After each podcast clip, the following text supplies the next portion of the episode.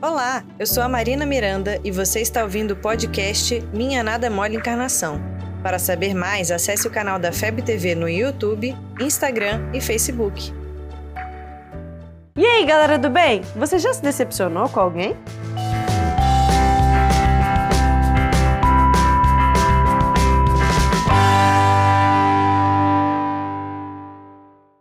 É chato, né? Você confia tanto naquela pessoa, espera tanto dela, planeja tantas coisas para ela e ela não alcança as suas expectativas. Opa, pera aí. Ela não alcança as suas expectativas. Quem tá errado aí? Ela ou você? Depende. Situação número 1. Um. Você esperava que o seu namorado fosse mais romântico. Você até reclamou isso com ele e ele disse que ia tentar mudar, mas não conseguiu. Ele que errou com você? Ou você que sempre quis um namorado romântico e não aceitou que aquela pessoa não fosse assim? Situação número 2. Você se esforça no seu estágio, entra mais cedo, sai mais tarde, mas no final não te contratam e você fica brava com seu chefe.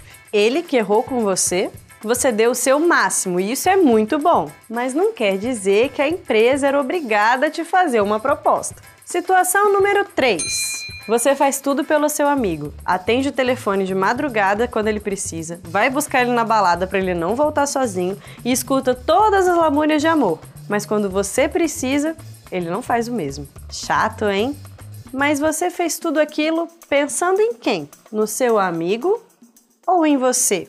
Claro, cada caso é um caso e tem hora que é difícil não se sentir nem um pouquinho decepcionado. Mas perceba, é a gente que coloca expectativas sobre os comportamentos da outra pessoa. A gente é que quer receber um retorno imediato das nossas atitudes e impõe que o outro haja como a gente acha que é melhor ou até justo. Mas o outro é o outro, em um contexto diferente, com uma educação diferente e um grau evolutivo diferente do nosso. Seria melhor se ele percebesse o nosso esforço e retribuísse, certo? E tem muita gente que é legal assim.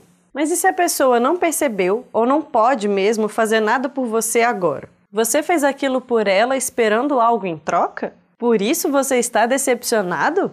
Quem faz de coração aberto se doa porque sabe que é o certo a se fazer e não espera nada em troca. E até se surpreende quando alguém lhe retribui. Então a gente não precisa se decepcionar. Talvez encontrar um namorado que combine mais com você e se aproximar de amigos menos egoístas seja uma opção legal.